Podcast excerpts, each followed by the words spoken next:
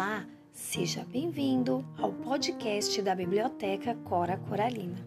E a história de hoje: o coelhinho encantado, ao conhecer uma linda menina negra, faz de tudo para ficar bem pretinho como ela. Será que ele consegue?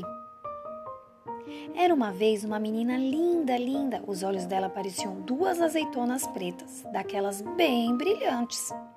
Os cabelos eram enroladinhos e bem negros, feito fiapos da noite. A pele era escura e lustrosa, que nem pelo da pantera negra quando pula na chuva. Ainda por cima, a mãe gostava de fazer trancinhas no cabelo dela e enfeitar com laço de fita colorida.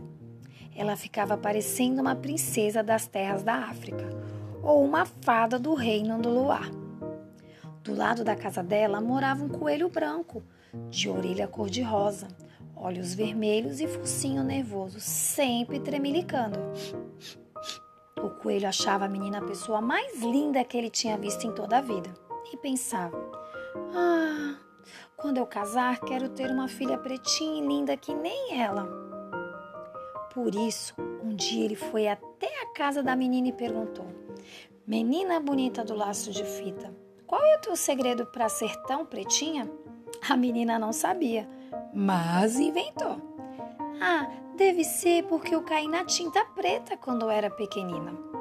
O coelho saiu dali, correndo, procurou uma lata de tinta preta e tibum, tomou banho nela.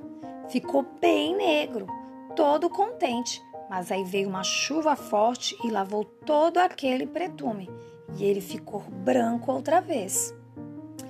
Então ele voltou lá na casa da menina e perguntou outra vez: Menina bonita do laço de fita, qual é teu segredo para ser tão pretinha? A menina não sabia, mas inventou: Ah, deve ser porque tomei muito café quando eu era pequenina. O coelho saiu dali e tomou tanto café que perdeu o sono e passou a noite toda fazendo xixi, mas não ficou nada preto. Então ele novamente voltou lá na casa da menina e perguntou outra vez: Menina bonita do laço de fita, qual teu segredo para ser tão pretinha? A menina não sabia, mas inventou. Ah, deve ser porque comi muita jabuticaba quando era pequenina. O coelho saiu dali e se empanturrou de jabuticaba, até ficar pesadão, sem conseguir sair do lugar. O máximo que conseguiu foi fazer muito cocozinho, preto e redondo, feito jabuticaba, mas não ficou nada preto. Por isso, daí alguns dias ele voltou lá na casa da menina e perguntou outra vez: Menina bonita do laço de fita, qual é teu segredo para ser tão pretinha? A menina não sabia, já ia inventando outra coisa, uma história de feijoada, quando a mãe dela, que era uma mulata linda e risonha, resolveu se meter e disse: Artes de uma avó preta que ela tinha.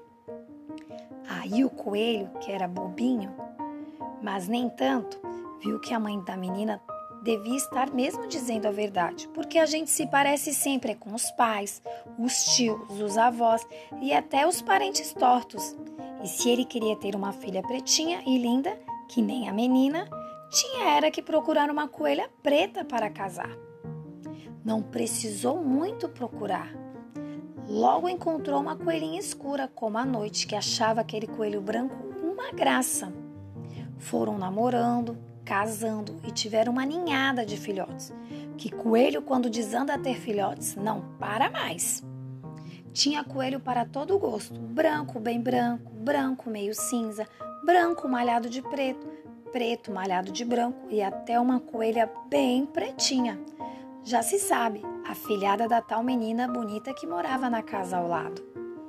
E quando a coelha saía de laço colorido no pescoço, sempre encontrava alguém que perguntava: Coelha bonita do laço de fita, qual é teu segredo para ser tão pretinha? E ela respondia: Conselhos da minha, da mãe da minha madrinha. E assim termina a história da menina bonita do laço de fita, de Ana Maria Machado.